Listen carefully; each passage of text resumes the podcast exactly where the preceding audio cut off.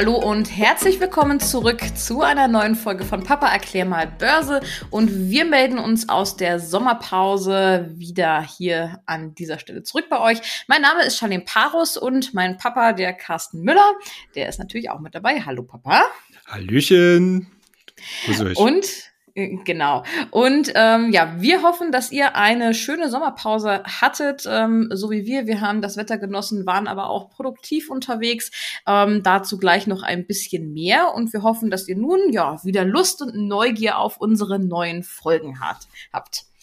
Ähm, kommen wir gleich zum Anfang mal zu einem wichtigen Terminhinweis. Und zwar, wer vielleicht aus der Nähe von Düsseldorf kommt, der sollte sich auf jeden Fall den kommenden Samstag, den 20. August, mal im Kalender anstreichen. Denn dort findet dann der Anlegertag statt in der Klassik Remise. Der Anlegertag ist wie immer kostenlos und ähm, ihr findet uns dort am Stand von unserem Kooperationspartner, dem Börsenkiosk.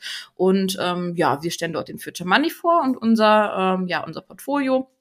Und wenn ihr möchtet, kommt doch gerne vorbei. Wir freuen uns auf jeden Fall, euch zu sehen. Ja, in den vergangenen Wochen haben wir auch nicht so wirklich auf der faulen Haut gelegen. Wie gerade eingangs schon mal ähm, angeteasert, ist wirklich einiges passiert. Wir haben nicht nur an unserer Internetseite börse-global.de gearbeitet, sondern auch an unserer Webpräsenz für den Börsenbrief, den ihr unter future-money.de aufrufen könnt. Dort haben wir ähm, ja vor allem den Digitalbereich ähm, für die Abokunden ähm, ausgeweitet und natürlich ähm, gibt da auch immer tagtägliche Updates und ähm, ja, Blogs zu den wichtigsten Werten. Heißt also, wenn ihr noch kein vierwöchiges Schnupper-Abo abgeschlossen habt, dann könnt ihr das natürlich tun. Einmal für die ähm, Börsenbrief-Variante, aber auch ähm, jetzt ja seit ein paar Wochen haben wir dort den Online-Zugang mit exklusiven Inhalten. Ähm, nach wie vor natürlich alles ohne irgendeine Verpflichtung heißt, nach den vier Wochen müsst ihr nicht kündigen. Das geht ganz automatisch. Also ihr seid da ähm, völlig flexibel und könnt es einfach mal ausprobieren. Genau. Habe ich irgendwas vergessen, Papa? Nein, hast du nicht. Hast du sehr gut dargestellt. Sehr wunderbar. sehr gut. Ähm, genau. Ja, dann ähm, genug mit der Werbung in eigener Sache an dieser Stelle. Und kommen wir doch mal dazu, was in den letzten Wochen so an den Börsen passiert ist. Und ja, vielleicht ist das, was in den letzten Wochen passiert ist, ja auch ganz bestimmend für die nächsten Wochen und Monate. Die große Frage nach wie vor ist es, ähm, ja, wie läuft's weiter mit der Inflation, aber auch, ähm, was wird aus einer möglichen Rezession? Sind wir in einer? Kommt sie? Ähm, und natürlich auch, was bedeutet das für die Gewinnaussichten in den Unternehmen? Das ist ein ziemlich großer Themenkomplex, den wir heute mal so ein bisschen versuchen wollen, in Scheiben zu schneiden und ähm, das Ganze so peu à peu abzuarbeiten. Von daher als erstes die Frage an dich. Wie schätzt du denn grundsätzlich die weitere Zinspolitik, insbesondere der amerikanischen Notenbank ein? Ja, also wir haben ja äh, zum Glück, dass wir, dass wir sozusagen jetzt erst den Podcast machen, äh, haben wir jetzt gerade die Protokolle der letzten äh, Juli-Sitzung von der FED auf den Tisch bekommen. Und äh, aus diesen Protokollen geht ja ganz genau hervor, äh, dass die US-Notenbanker erstmal vorerst weiterhin die Zinsen erhöhen wollen. Das ist jetzt erstmal so Fakt. Äh, bei der letzten Sitzung, das war ja äh, Ende Juli, hatten sie ja nochmal nochmal um 75 Basispunkte den Leitzins angehoben, jetzt auf eine Spanne von 2,25 bis 2,50 Prozent. Und äh, das Interessante an der ganzen Sache ist, dass ja natürlich äh, in den vergangenen Tagen sich auch von der Inflationsseite so ein bisschen was getan hatte äh, mit äh, einer Inflationsrate, die überraschend rückläufig war. Und äh, so liest man eigentlich diese Protokolle natürlich auch unter einem gewissen anderen äh, Blickwinkel. Denn dort in diese Protokolle äh, hatten die Notenbanker mehr oder weniger geschrieben, dass sie einerseits natürlich, wie gesagt, weitere Zins, äh, Zinserhöhungen Plan. Allerdings, und das ist, wie gesagt, dann immer so dieses zwischen den Zeilen lesen, dass man auf absehbare Zeit, ich kann das jetzt natürlich nicht hundertprozentig genau äh, äh, zitieren, aber auf absehbare Zeit äh, durchaus damit rechnet, dass man das Tempo der Zinserhöhungen äh, zurücknehmen kann. Was heißt das konkret für den Markt? Also äh, wir hatten ja schon seit einigen Wochen die Spekulation, wie weit wird denn die Fed letzten Endes ihre Zinserhöhungen treiben? Und da hatte sich so ein bisschen die Erwartung äh, festgesetzt, dass äh, es womöglich jetzt zwar noch in diesem Jahr weitere Zinserhöhungen gibt, aber dass die letzten, also sprich dann im November oder Dezember, äh, deutlich weniger stark ausfallen wie bisher und dass wir womöglich dann im nächsten Jahr mit einem Stillstand starten und dann sogar die Chance besteht, dass mit Blick auf die Wirtschaftslage die äh, US-Notenbank äh, vielleicht sogar eine kleine Zinssenkung äh, durchführen wird. Äh, also das ist jetzt im Prinzip so der Status quo und darauf reagiert natürlich der Markt. Und er reagiert natürlich auch sehr positiv. Also wir hatten ja die letzten Wochen äh, so eine kleine Rallye. Jetzt wird darüber gestritten, ob das jetzt eine Bärenmarkt-Rallye ist, ob das eine tatsächlich äh, wirkliche Erholung ist. Also Bärenmarkt-Rallye heißt ja letzten Endes nichts anderes als eine technische Gegenbewegung, Bewegung innerhalb eines doch weiterhin schlechten Marktes oder ob es hier sich halt, wie gesagt, eine richtige Trendwende darstellt. Äh, das werden wir sicherlich erstmal im September oder spätestens im Oktober tatsächlich äh, zu erfahren bekommen. Aber von der Zinsseite her scheint hier doch ein bisschen mehr Klarheit äh, zu herrschen, dass die Zinswende, so wie wir es jetzt bisher gesehen haben, unter gewissen Voraussetzungen äh, halt, ja, ich sag mal so, auch ein gewisses Verfallsdatum hat. Bei diesem ganzen Thema spielt ja vor allem der Arbeitsmarkt auch eine wichtige Rolle. Wie sind denn dort mhm. so die Einschätzungen?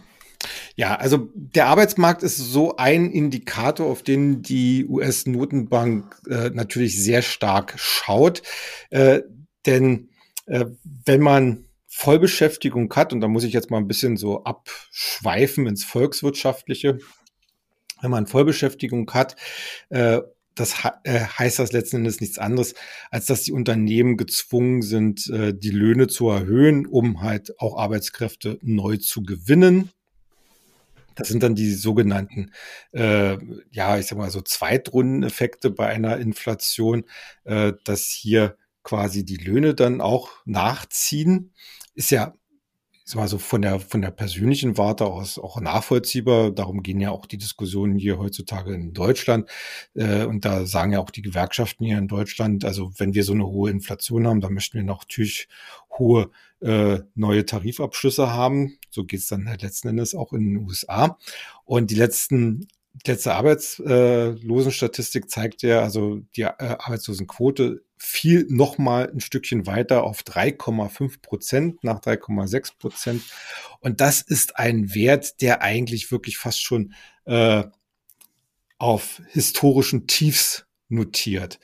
Und äh, deswegen ist halt auch die Fed momentan äh, gezwungen, eigentlich so ein bisschen die sogenannte, diese hawkische, also, also diese doch ein bisschen äh, robuste Ansprache in den Markt hinein, also sprich äh, weitere Zinserhöhungen in Aussicht zu stellen, äh, weil man einfach möchte, dass sich der Arbeitsmarkt abkühlt, um halt diese Lohnkomponente, die natürlich in, der, in die Inflationsrate auch einfließt, einfach ein bisschen abzumildern. Aber momentan ist es halt so, dass der Arbeitsmarkt diesen Gefallen noch nicht tut. Er kühlt noch nicht ab. Er ist weiterhin auf Hochtouren. Er ist so mehr oder weniger heiß gelaufen. Und das ist natürlich nach wie vor ein, ein Risiko für die Inflationsrate und letzten Endes dann auch für die Zinspolitik. Rezession heißt ja, dass in zwei Quartalen aufeinanderfolgend das Wirtschaftswachstum rückläufig ist. Genau das sehen wir jetzt ja im Moment in Amerika. Ähm, also ne, im ersten und im zweiten Quartal war das Wirtschaftswachstum mhm. negativ. Was muss man denn davon non, da, dazu denn nun erwarten? Also wie wird es da weitergehen? Werden wir auch noch ein drittes Quartal sehen? Ja, also das ist ja immer so, äh, zwei Quartale in Folge, sagt man, ist quasi eine technische Rezession. Das wurde irgendwann mal so definiert. Äh, ich weiß nicht, wer darauf kam, dass es nur zwei Quartale sind und warum nicht drei Quartale oder vier Quartale. Es ist halt so. Es wird halt im Markt auch so äh, äh dargenommen, äh, dargestellt und auch so wahrgenommen. Ähm, das Wichtige oder der wichtigere Aspekt an der ganzen Sache ist natürlich, was sagen denn tatsächlich die Unternehmen dazu?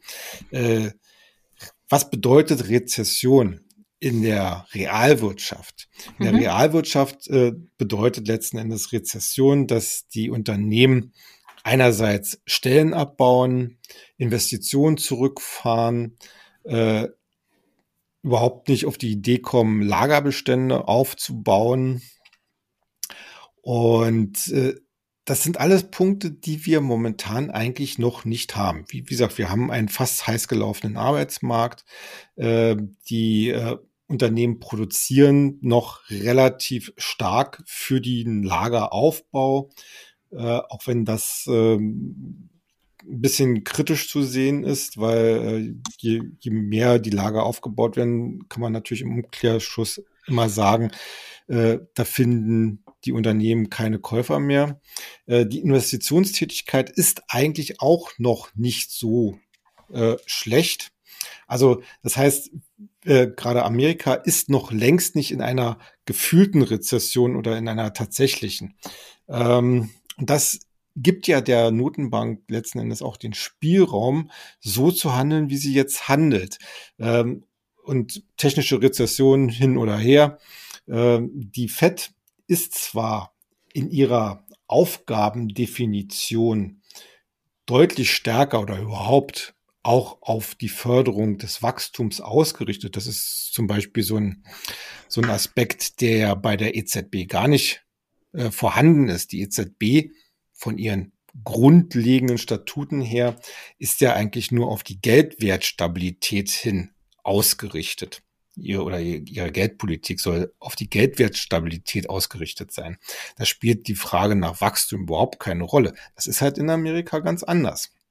Die sollen zwar auch auf Geldwertstabilität achten, also sprich auf eine äh, vernünftige äh, und beherrschbare Inflation, aber sie sollen halt auch äh, über Wachstumsimpulse nachdenken bei ihren Entscheidungen.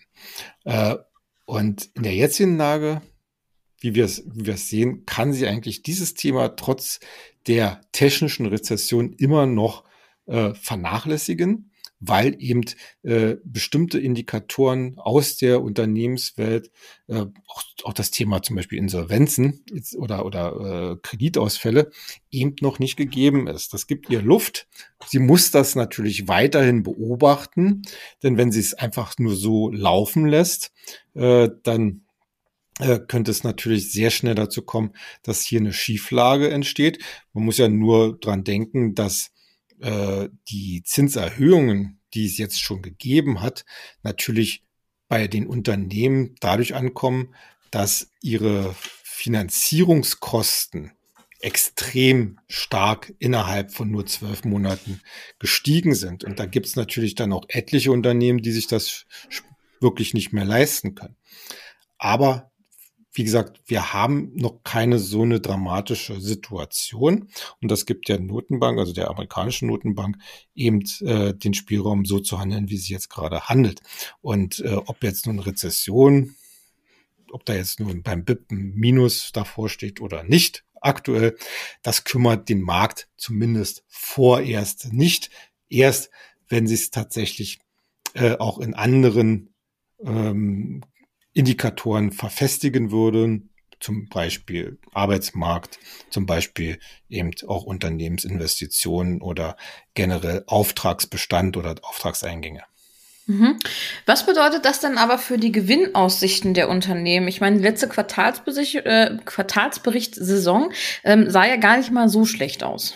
Ja, das stimmt. Also in der Gesamtheit äh, hat äh, also jetzt gemessen mal an den S&P 500 Unternehmen, äh, haben diese eigentlich wieder im Durchschnitt äh, äh, bessere Ergebnisse abliefern können als vorher erwartet.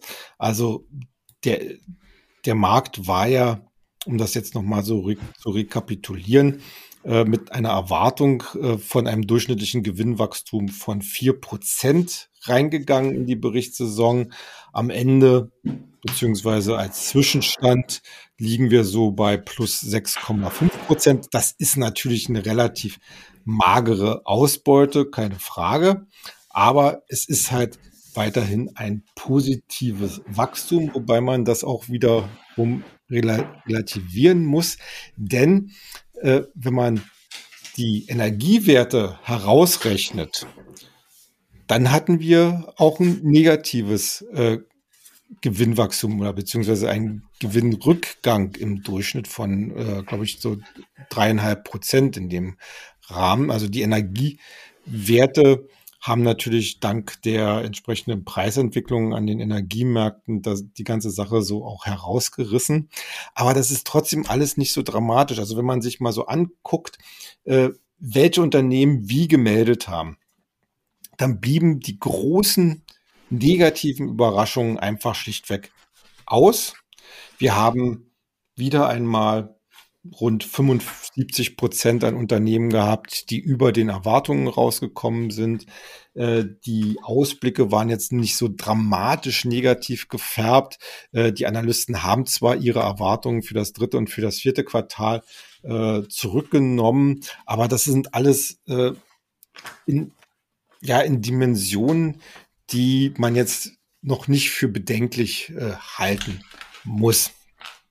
Und äh, das Insgesamt stützt natürlich den Markt, der sich äh, zwar nicht jetzt besonderer Impulse, positiver Impulse erfreuen kann, aber der natürlich unter solchen Voraussetzungen sich darauf konzentrieren kann, die vorangegangenen Verluste halt äh, zumindest technisch ein bisschen aufzufangen, äh, Bodenbildungen zu versuchen und wie wir ja gesehen haben, gerade in den letzten Wochen auch in den Indizes, äh, so den einen oder anderen positiven Turnaround wieder in Angriff zu nehmen. Ja, wenn man über das Börsengeschehen im Moment spricht, kann man natürlich nicht nur über Inflation, Rezession sprechen, sondern man muss auch so ein bisschen die geopolitischen Entwicklungen beachten. Wir haben mhm. ja nach wie vor Krieg in der Ukraine. Ja. Ähm, naja, und ich sag mal, auch wenn es vielleicht ein bisschen hart klingt, die Börse hat das Thema Ukraine ja schon ziemlich gut eingepreist und vielleicht sogar abgehakt, oder? Ähm, wenn man das mal so betrachtet, ähm, scheint da im Moment zumindest nicht sehr viel pass zu passieren an den Märkten. Allerdings haben wir möglicherweise einen neuen Konflikt vor der Tür, und zwar den Taiwan-Konflikt. Ich weiß nicht, ob es äh, diesen Begriff schon so gibt, aber ähm, Wahrscheinlich, ähm, denn China ähm, hat so ein bisschen auf Taiwan abgesehen. Ist jetzt die Frage, ja. ähm, wird es dazu kommen, wird es zu einem Überfall ähnlich ähm, wie in der Ukraine ähm, kommen? Und wenn ja, wie gefährlich wäre das für die Weltwirtschaft? Ja, also wie, du hast du hast vollkommen recht. Äh, die Ukraine oder das, was in der Ukraine passiert, spielt eigentlich für die Kapitalmärkte, für die internationalen Kapitalmärkte äh, derzeit überhaupt keine äh, Rolle mehr. Äh, man, man sieht da auch äh, sozusagen als gewisse Anekdote, äh, dass äh, zum Beispiel die Ukraine, die hat jetzt äh, von ihren Gläubigern der internationalen Anleihen, hat sie nochmal 24 Monate Luft bekommen, dass da kein, kein Ausfall von den internationalen Anleihen passiert. Also das heißt, äh, die, die Gläubiger denken, okay, in zwei Jahren ist die ganze Sache so oder so gegessen. Äh, Russland öffnet seinen Kapitalmarkt wieder für internationale Investoren, natürlich aus nicht feindlich gesinnten oder gesonnenen äh, Staaten. Aber es war schon bezeichnend, dass im Umfeld dieser Meldung zum Beispiel sich viele amerikanische Banken zu Wort meldeten, dass sie jetzt wieder anfangen, da in der Ukra äh, in Russland äh, Geschäfte zu machen äh, und sei es nur darum, damit sie ihren Investoren die Möglichkeit geben, ihre bisher eingefrorenen russischen Assets zu verkaufen. Äh, also da ist schon äh, eine gewisse ja, Gewöhnung, Schrägstrich Normalisierung erkennbar. Das ist natürlich eine menschliche Tragödie, ohne, ohne Frage, aber wie gesagt, der Kapitalmarkt äh, hat da ganz andere äh, Grundlagen.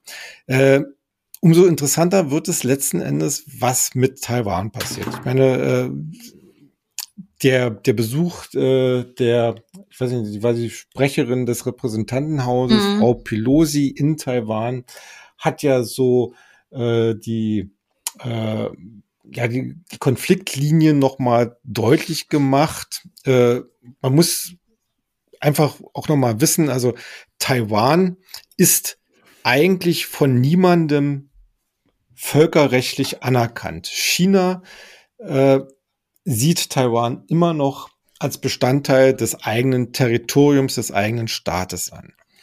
Also Taiwan hat immer oder besser gesagt in den letzten, in den letzten Jahrzehnten immer in so einer Grauzone, in so einer völkerrechtlichen Grauzone operiert, hatte und hat äh, Sicherheitsgarantien durch Amerika. Deswegen konnte ja dort die Wirtschaft letzten Endes auch so prosperieren. Ähm, wenn jetzt äh, China mit Blick darauf, wie, ja, ich sag mal so fast unfähig sich der Westen, zumindest der europäische Westen, in der Ukraine-Frage angestellt hat. Wenn China, äh, China äh, sieht natürlich die Schwächen und äh, äh, überlegt sich natürlich auch, ob man da über militärische äh, Aktionen äh, hier Fakten schaffen kann, äh, die, die das Ziel eines einigen Chinas äh, erreichen sollen, ob man da hier entsprechende Fakten schaffen kann. Äh, ich glaube, dieser Taiwan-Konflikt, um ihn jetzt mal schon so zu nennen, der hätte global wesentlich größere und im Zweifel auch wesentlich negativere Folgen für die Weltwirtschaft. Denn äh, alle wissen, in Taiwan sitzen die größten Auftragsfertiger für die Chipindustrie. Mhm. Äh, und egal, wie es in welchem Szenario auch immer ausgehen würde, Tatsache wäre, wenn China dort militärisch eingreift, äh, Taiwan okkupiert, wie auch immer, wir hätten erstmal zumindest auf Jahre eine, äh, ja, ein großes Loch, muss man einfach mal so sagen, ein großes Loch an äh, Versorgung durch Halbleiter äh, und anderer Elektronik, die man wirklich nur mit großen Mühen und großen Kosten dann in den entsprechenden Abnehmermärkten, vor allem die natürlich Europa und äh, USA, neu aufbauen müsste. Äh, das wäre nicht unmöglich, aber das würde die Weltwirtschaft äh, erst einmal komplett wahrscheinlich zum Stillstand bringen, wahrscheinlich auch eine weltweite Rezession äh, aus, also eine echte Rezession äh, auslösen. Das ist eigentlich so der Punkt, warum alle hoffen, dass China zwar jetzt die Muskeln äh, äh, streckt oder äh, mhm. zeigt, äh, aber am letzten, letzten Endes eigentlich nur äh, versucht, dadurch Zugeständnisse oder was auch immer zu erreichen. Äh, denn China selbst ist momentan in einer Situation, wo es sich eigentlich solch einen Konflikt auch gar nicht selber leisten könnte. Ähm, wir haben äh, die jüngsten BIP-Zahlen aus China bekommen und die zeigten sequenziell ein Mini-Wachstum hm. und äh, im Jahresvergleich sogar eine Schrumpfung der Wirtschaft. Hm. Und muss man sich einfach mal vorstellen, das ganze chinesische Staatsgebilde, die ganze chinesische Gesellschaft, die, der Führungsanspruch der Kommunistischen Partei Chinas basiert auf einem Wohlstandsversprechen, auf dem Versprechen, dass man den Chinesen Wohlstand bringt. Und wenn man das nicht schafft, delegitimiert man letzten Endes viele Sachen, die die chinesische Staats- und Parteiführung den Chinesen tatsächlich auch abverlangt, ob sozial oder wirtschaftlich oder, oder kulturell. Äh, und äh, das ist für die jetzt ein Balanceakt, äh, wo sie sich eigentlich, ich zumindest jetzt aus meiner Warte, nach dem menschlichen Verstand oder äh, äh, eigentlich nicht leisten könnte, jetzt noch ein außenpolitischer äh, Krisenherd selbst zu schaffen, der äh, nicht so einfach äh, äh, zu kalkulieren ist, weil man weiß natürlich nicht, ähm, ich meine, Taiwan an sich hat jetzt keine Verteidigungsmöglichkeiten tatsächlich gegen, gegen das riesige chinesische Reich, aber man weiß halt auch nicht, ob die Amerikaner nicht vielleicht doch bereit wären, wären, äh, hier massiv militärisch gegenzuhalten. Also das ist schon äh, eine ganz, ganz schwierige Angelegenheit und ich glaube, im Politbüro hm. im chinesischen Politbüro äh, pokert man auch oder versucht das auszuwürfeln und aus äh, äh, sich auch auszuknobeln, äh, wie weit man gehen kann. Aber äh, wie gesagt, ich hoffe, äh, dass es, dass es erstmal nur Drohgebären sind, einfach aus dem wirtschaftlichen äh, mhm. Verstand heraus. Ähm, aber das belastet natürlich alles, ne? Die, die, die gesamte äh, Überlegung äh, und wir müssen ja uns da nichts vormachen, ohne Halbleiter läuft heutzutage nichts mehr auf dieser mhm. Welt.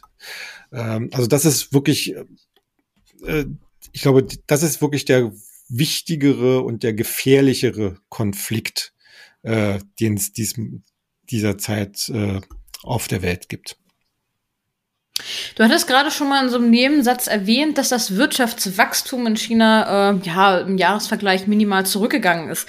Ähm, wenn wir uns das mal so ein bisschen genauer angucken, weil wir bleiben jetzt für die nächsten paar Fragen auch in China, ähm, haben wir nämlich im zweiten Quartal ähm, wirklich eine Minuswirtschaftsleistung von 2,6 Prozent. Ähm, das genau. letzte Mal, dass China hier einen Negativwert hatte, war im ersten Quartal 2020, also im Corona-Jahr, ähm, mit einem Minus von 10,5 Prozent. Ähm, ist die Wachstumsstory China damit jetzt vorbei? Ja, also äh, China hat sich letzten Endes äh, hier vor allen Dingen auch durch seine No-Covid-Strategie so ein bisschen selbst in die Sackgasse manövriert. Äh, die Lockdowns, die es in den vergangenen Monaten auch in großen Ballungsräumen und Wirtschaftsräumen wie Shanghai gegeben hat, äh, die waren halt letzten Endes kontraproduktiv.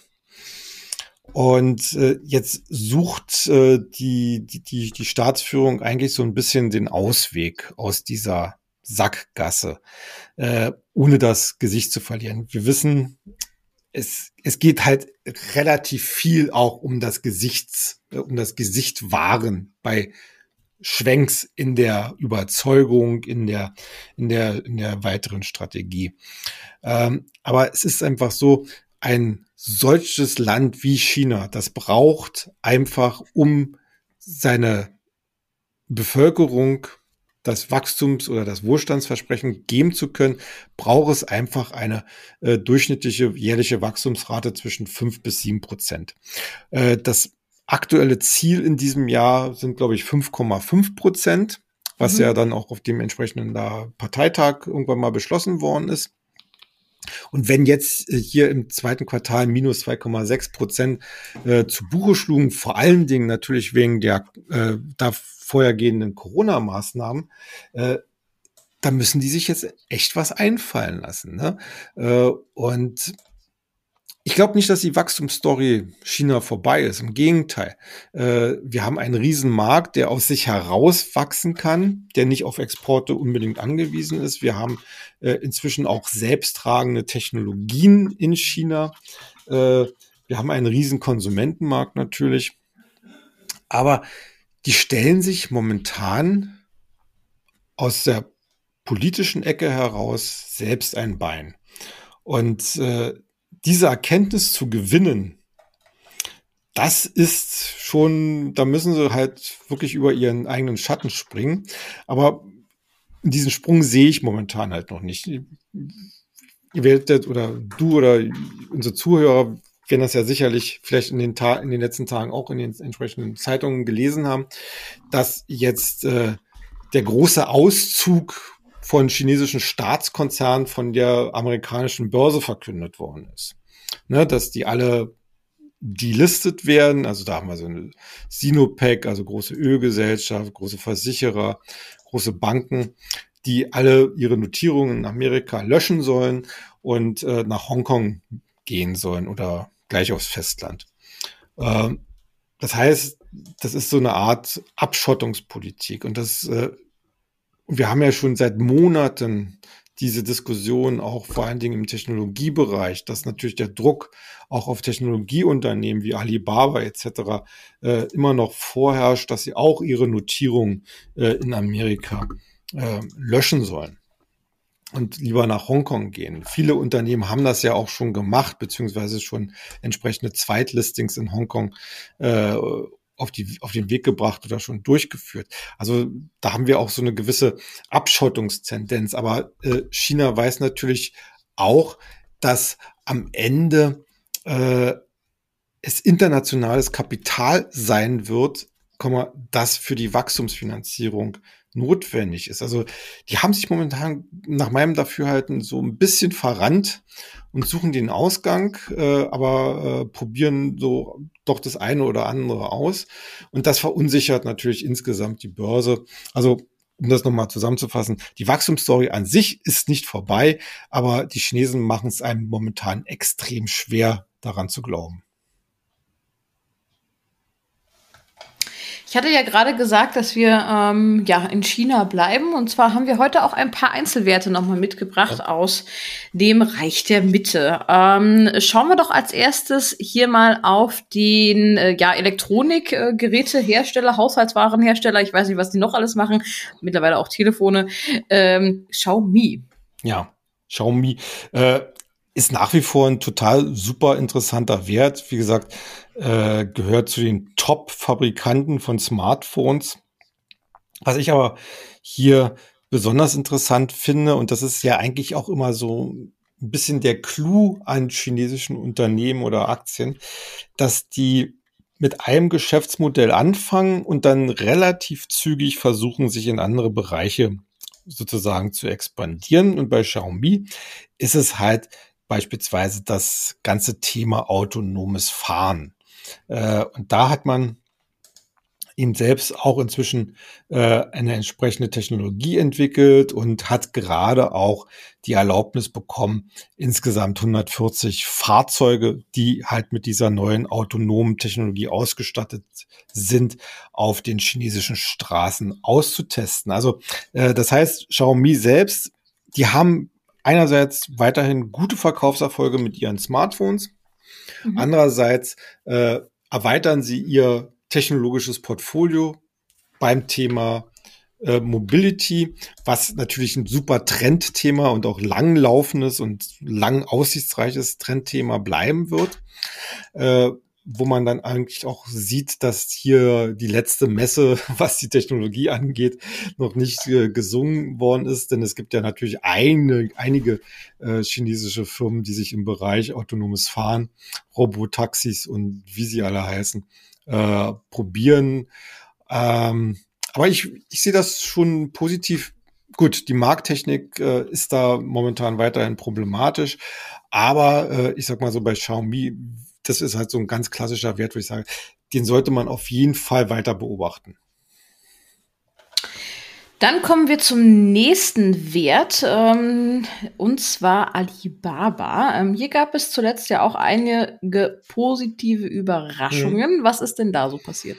Ja, also Alibaba, äh, die waren ja so ein bisschen so der Auslöser äh, für diese ganze Regulierungsattacke. Äh, vielleicht der eine oder andere erinnert sich noch, äh, nachdem Alibaba-Chef Jack Ma da einige äh, so als despektierlich aufgenommene Einschätzungen in Richtung äh, Staatsführung gemacht hatte. Da kam er dann erstmal zu einem Privatgespräch, was ein bisschen länger gedauert hat und äh, Alibaba wurde zu einer, äh, zu mehreren äh, hohen äh, Strafen wegen Wettbewerbsverzerrung, Verletzung und so weiter verurteilt. Mhm. Äh, grundsätzlich bleibt es aber dabei. Äh, Alibaba ist und bleibt der größte E-Commerce-Anbieter in China. Äh, das haben sie auch bei den letzten Quartalzahlen wieder unter Beweis gestellt, denn dort konnten sie halt positiv bei der Umsatzentwicklung überraschen. Profitabilität nicht, weil, äh, wie gesagt, der Druck, äh, der regulatorische Druck immer noch sehr hoch ist und die Strafzahlungen natürlich auf das Ergebnis gedrückt haben. Aber wichtig ist ja letzten Endes, dass trotzdem der das allgemeine Geschäftsmodell, was man dann halt, wie gesagt, in den Umsätzen ablesen kann, immer noch intakt ist. Äh, weiteres Thema, weil wir ja gerade schon das bei Xiaomi angesprochen haben, auch äh, Alibaba versucht sich äh, im Bereich äh, Mobility neu aufzustellen.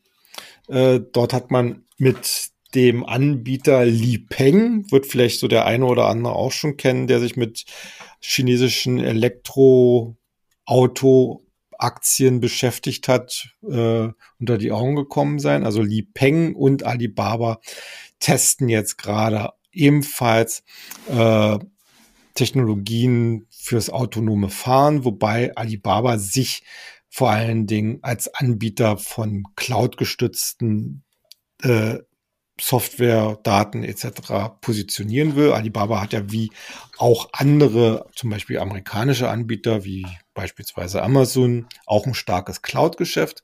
Und das will man halt auch, auch über diesen Weg deutlich ausbauen. Finde ich sehr spannend äh, und finde ich eigentlich auch sehr aussichtsreich. Und es ist auch betriebswirtschaftlich total sinnvoll, äh, sich hier so ein Standbein zu erarbeiten, denn auch in China ist die Frage oder die, das, die Nachfrage nach cloud-gestützten Anwendungen extrem hoch. Und wenn sich Alibaba da als First Mover oder als größter Markt oder als Marktführer da positionieren kann, äh, könnte das auf ja, mittel- bis langfristige Sicht natürlich auch dazu führen, äh, dass das Unternehmen gar nicht mehr so als E-Commerce-Anbieter wahrgenommen wird, sondern eher als Cloud-Anbieter mit angeschlossener Handelsabteilung. Das ist ja eigentlich der Weg, den jetzt Amazon mehr oder weniger schon vorzeichnet. Ähm, aber auch hier muss leider momentan noch gelten. Äh, Aktie ist super interessant. Geschäftsmodell bleibt super spannend, aber es ist einfach schlichtweg noch zu früh, hier schon wieder in, Position zu gehen. Machen wir weiter mit Baidu. Die haben auch Positives zu berichtigen, oder? Ja, also Baidu hat äh, jetzt gerade äh, auch die Genehmigung bekommen, die ersten vollständig fahrerlosen Robotaxis auf die chinesischen, auf die chinesischen Straßen zu schicken. Baidu ist ja schon seit Jahren im Bereich autonomes Fahren tätig. Nochmal zur Erinnerung, ist die führende Suchmaschine in China und hat aus dieser äh, Technologie heraus eine, eine Plattform, eine Technologieplattform entwickelt namens Apollo, die das Zeug dazu hat, zum Industriestandard, zumindest zum chinesischen Industriestandard für autonomes Fahren zu werden. Und äh, jetzt, wie gesagt, der nächste Schritt, äh, dass man äh, unter anderem in Wuhan, den Namen kennt vielleicht so der eine oder andere, äh, dass man dort halt entsprechende Robotaxis, komplette Robotaxis eben auf die Straße schicken kann. Allerdings ist das natürlich trotzdem immer noch ein bisschen Zukunftsmusik, denn man rechnet damit, dass in, erst in zwei bis drei Jahren äh, es eine wirklich signifikante Kommerzialisierung dieser neuen äh, Transportmöglichkeiten geben wird. Also auch hier leider, ich, ich äh, ich stehe ja da auch, auch im, im, Future Money stehen wir ja letzten Endes auch so ein bisschen in den Startlöchern, weil wir Baidu eigentlich in der Kombination auch äh, der anderen Internetaktivitäten sehr spannend finden. Aber es ist halt leider Gottes immer noch zu früh, hier schon wieder in die Vollen zu gehen.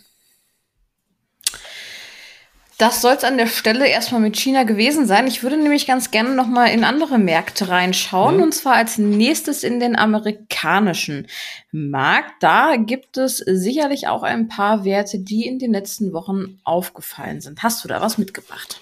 Ja, auf jeden Fall.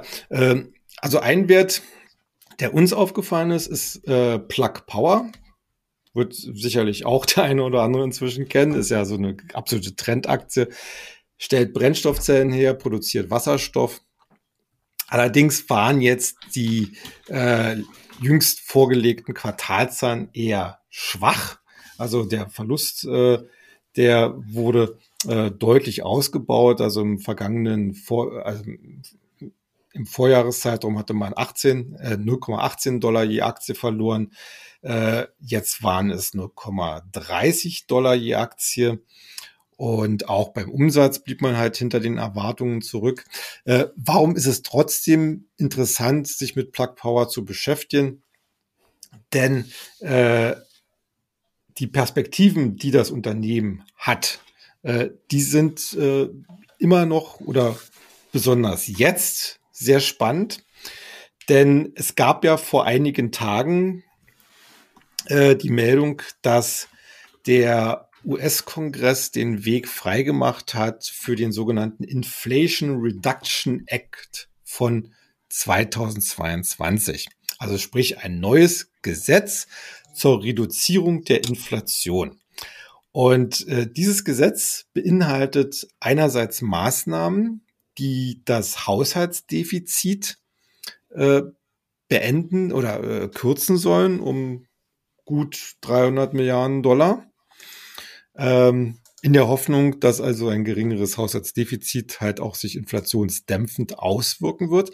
Das Spannendere daran ist allerdings, dass äh, innerhalb dieses neuen Gesetzes auch über 300 Milliarden Dollar eingeplant sind für Investitionen in äh, Technologien zur Reduzierung äh, des äh, CO2-Ausstoßes, äh, für die Beherrschung des Klimawandels. Wir kennen ja die ganzen Schlagwörter. Und da zählt halt auch das Thema Wasserstoff mit drin, mit rein. Und das äh, sorgt natürlich jetzt für die Hoffnung, dass zum Beispiel auch Anbieter wie Plug Power eben hier entsprechende äh, ja, staatliche Investitionsprogramme abgreifen können, Unterstützung mhm. bekommen, was die Steuern angeht. Also es soll ja auch Steuergutschriften und so weiter alles gehen. Und äh, das ist eigentlich so das Thema, äh, was auch aus unserer Sicht den Kurs in den nächsten Monaten positiv beeinflussen sollte, weshalb wir hier zumindest für eine erste, für einen ersten Einstieg äh, raten. Mhm. Gibt es noch weitere Werte? Ja, also wenn du so fragst, mal so ein Klassiker Boeing. Mhm. Äh, Boeing hat ja wirklich eine ziemliche Leidensphase hinter sich bringen müssen. Äh, man erinnert sich daran, also äh, 2021 ist die, also März 2021, äh, wurde die Produktion des äh, Modells 787 Dreamliner gestockt, weil es da Qualitätsprobleme gab. Schon zuvor, im März 2019, äh, waren Flugverbote für das Modell 737 Max äh, mhm. ausges äh, ausgesprochen werden worden weltweit, weil es ja da zwei Abstürze gab. Und es hat sehr, sehr lange gebraucht, bis äh, der, die 737 wieder fliegen durfte. Und jetzt erst hat Boeing die Freigabe bekommen, dass man auch den 787 Dreamliner wieder äh, ausliefern darf. Zuvor muss ich mal so ein bisschen die, die äh, Dimension mal so ein bisschen äh, vorstellen. Äh, das ist, äh, also man hatte 2018 hatte man einen Cashflow aus seinem Geschäft, also sprich die äh, Einnahmen, die wirklich so in die Kasse liefen, äh, von 9,5 Milliarden Euro, äh, Dollar. Mhm. Äh, in diesem Jahr, jetzt, wo man hofft, dass die Auslieferungen wieder anziehen, da geht's um 3,7, äh, 3,5 Milliarden Dollar. In den Jahren zuvor, also jetzt 2021, 2020, waren wir noch weit darunter. Also äh, da kann man sehen, in welcher tiefen Talsohle eigentlich Boeing war. Und äh, das wird sich nicht von heute auf morgen normalisieren lassen. Aber das ist letzten Endes die Wachstumsstory, äh, die, das, die die Aktie jetzt in den nächsten Jahren antreiben wird. Denn auf Sicht der nächsten zwei, drei Jahre werden wir unter den aktuellen Aspekten es wohl schaffen können, in die Nähe der Vorkrisenniveaus zu kommen mit dem Cashflow. Das heißt letzten Endes auch mit den Vorkrisenniveaus der Umsätze und der äh, Nettogewinne. Und das muss sich letzten Endes auch in den entsprechenden Kursen der Aktie äh, widerspiegeln. Also das ist für mich ein ganz klassischer Turnaround-Kandidat. Weil wir gerade von Cashflow gesprochen haben, ein Wert, der uns auch noch aufgefallen ist, das ist Uber Technologies, kennt vielleicht auch der eine oder andere, dieser Fahrdienstleister, der ja nicht nur äh, äh, sozusagen Taxiersatz spielt, sondern auch in der Essenslieferung tätig ist mit Uber Eats. Und der brachte äh, in der äh, bei den Berichten zum zweiten Quartal eben eine besondere Überraschung, weil man das erste Mal in der Unternehmensgeschichte einen positiven Cashflow ausweisen konnte was nicht verhinderte, dass trotzdem immer noch äh, eine riesen Verlustsumme anfiel. Aber das ist letzten Endes, äh, man muss es schon so sagen, eher zweitrangig, weil äh, es geht hier also vor allen Dingen darum, dass äh, Uber gezeigt hat, dass man auch auf operativer Ebene so langsam, aber sicher auch in die Profitabilitätszone kommt. Und ich glaube schon, dass das jetzt tendenziell äh, an der an der Börse halt entsprechend honoriert wird. Ist ein Wert, wo man nicht jetzt sofort drauf äh, springen muss, aber ich würde ihn auf jeden Fall auch auf die Watchlist setzen.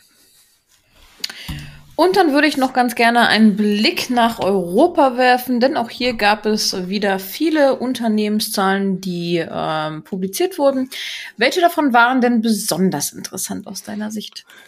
Ja, also unser Dauerbrenner, den wir ja hier auch im, Podcast öfters mal angesprochen haben, ist natürlich der Softwarehersteller SAP.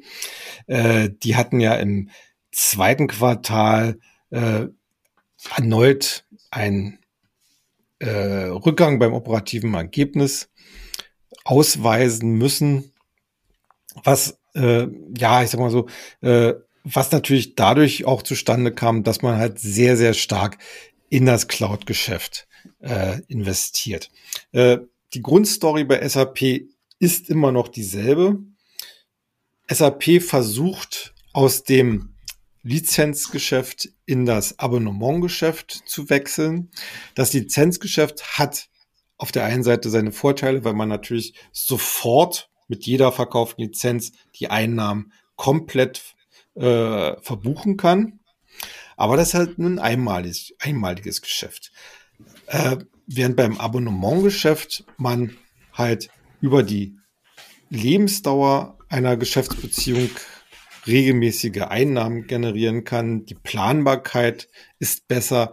Und letzten Endes wissen wir ja alle auch aus unserem eigenen täglichen Erleben, wenn man mal eine Software angefangen hat einzusetzen, die essentiell ist für den eigenen Geschäftsablauf, äh, dann wird man nicht äh, mittendrin plötzlich aufhören zu bezahlen, äh, sondern, sondern man wird es einfach weiter abonnieren und äh, auch alle Updates mitmachen und so weiter und so fort. Also das ist für SAP natürlich das äh, bessere und äh, lukrativere Geschäft.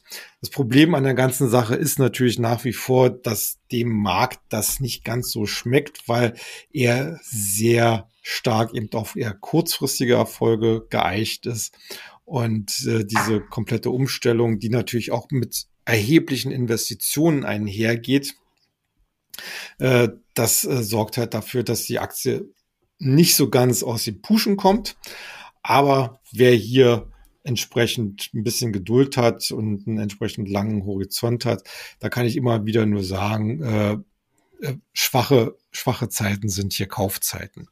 Ein anderer Wert, der sicherlich nach wie vor auch durchaus spekulativer ist, aber man immer noch äh, im Blick behalten sollte, das Heidelberger Druck gehört, mhm. gehört zu einem meiner Lieblingswerte eigentlich.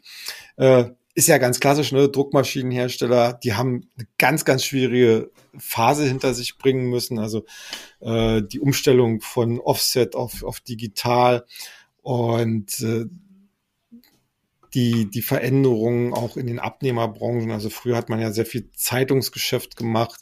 Äh, heutzutage ist es mehr Verpackungsgeschäft. Und äh, Heidelberger Druck ist da wirklich durch ein Tal der Tränen gegangen, hat dann sich aber ja ein Stück weit neu erfunden, indem man eine ganz spannende Tochter reinbrachte, nämlich äh, sich im Bereich um E-Mobility äh, mit den sogenannten Wallboxen äh, positionierte, also sprich Ladestationen für den Hausgebrauch, die man sich dann halt an die Garage klemmen kann, um dann sein E-Auto aufzuladen. Und man sieht jetzt an den Ergebnissen, dass das jetzt wirklich langsam richtig Früchte trägt. Äh, Beispiel im äh, na, im zweiten Quartal äh, konnte der Umsatz um rund ein Fünftel gesteigert werden. Äh, nachdem man im Vorjahreszeitraum noch einen Verlust hatte, kam man jetzt in die Gewinnzone. Um jetzt mal nur so die zwei wichtigsten Eckpunkte zu nennen. Äh, natürlich bleibt die Charttechnik immer noch relativ schwierig, äh, weil das, ja, weil der Chart im Prinzip von ganz, ganz unten kommt. Aber äh, ich glaube schon, dass da richtig viel Potenzial drin ist. Äh, deswegen gehört Heidelberger Druck eigentlich zu meinen persönlichen Favoriten. Mhm. Und vielleicht noch ganz zum Schluss äh, auch ein Dauerbrenner, äh, der äh, ja auch sicherlich in einer schwierigen Situation ist, nämlich K plus S, also der Düngemittelhersteller. Ähm, der konnte auch bei den jetzt vorgelegten Quartalzahlen einen erheblichen Sprung, also eine mehr als Verdopplung bei den Umsätzen ähm, vorweisen. Und äh, auch beim Gewinn konnte äh, K plus S hier deutlich draufsatteln, was natürlich auch damit zu tun hatte, dass die russischen und ukrainischen Anbieter, die ja im Weltmarkt richtig Gewicht hatten oder haben, ähm, eigentlich de facto mehr oder weniger ausgefallen sind, zumindest auf den Kernmärkten, die auch K plus S bedient. Ähm, hier muss man sicherlich ein bisschen abwarten, wie die gesamte Entwicklung äh, im Düngemittelmarkt sich gestaltet. Äh, da, äh, ja, ich sag mal so, da gibt es sicherlich so einige äh, Probleme beziehungsweise äh, so eine Preisüberschüsse oder oder äh, so stark gestiegene Preise, die müssen natürlich auch irgendwann mal wieder normalisiert werden. Das ist also das gleiche Problem, was jetzt derzeit die äh, Containerreedereien haben, also Hapag-Lloyd und, und Maersk, die hatten ja bei ihren Quartalszahlen auch gesagt, okay, also die Frachtraten, die die Reedereien derzeit vereinnahmen, das wird nicht so ewig weitergehen, da wird es spätestens im, äh, im nächsten Jahr eine deutliche Beruhigung und Verbilligung wieder geben. In der gleichen Situation dürfte auch Carpus S im Düngemittelsegment sein, aber derzeit äh, läuft es halt super und äh, das Unternehmen kann halt äh, genügend Kapital eben dann anhäufen, um dann in späteren äh, Jahren davon auch sicherlich noch zu zehren. Und da muss ich einfach mal sagen, da ist die Aktie in der Hinsicht immer noch zu billig bewertet. Also äh, das ist sicherlich auch noch einer meiner persönlichen Favoriten. Mhm. Okay, dann haben wir heute mit unserer ersten Folge nach der Sommerpause fast eine Stunde voll bekommen. Ich hoffe, ihr seid nicht eingeschlafen und ansonsten dann äh, guten Morgen. Äh, nein, äh, ich hoffe, dass spannende Themen mit dabei waren für euch. Ähm, und genau, wir sind jetzt wieder, äh, ja, ich würde sagen, jede Woche da. Und ähm, wenn ihr uns beziehungsweise den Papa mal live erleben möchtet, dann kommt doch gerne nächste Woche in die Klasse-Remise in Düsseldorf vorbei hm. zum Anlegertag. Dort könnt ihr euch noch ein bisschen Diese persönlich mal austauschen. Ja, ja diese Woche. Genau, diese Woche, den Samstag, 20. August. Genau, also in zwei Tagen. Genau. Und ähm, ich werde genau. auch vor Ort sein. Also wer will, der kann mich einfach mal ansprechen. Ich bin der Papa. genau, ich bleibe zu Hause. Ähm, ich musste mir den Tag nämlich im Kalender blocken für andere Themen. Genau, super. Dann ähm, ja, wünsche ich euch noch eine schöne Woche und ähm, wenn es soweit ist, ein schönes Wochenende und bleibt wie immer erfolgreich. Macht's gut, tschüss.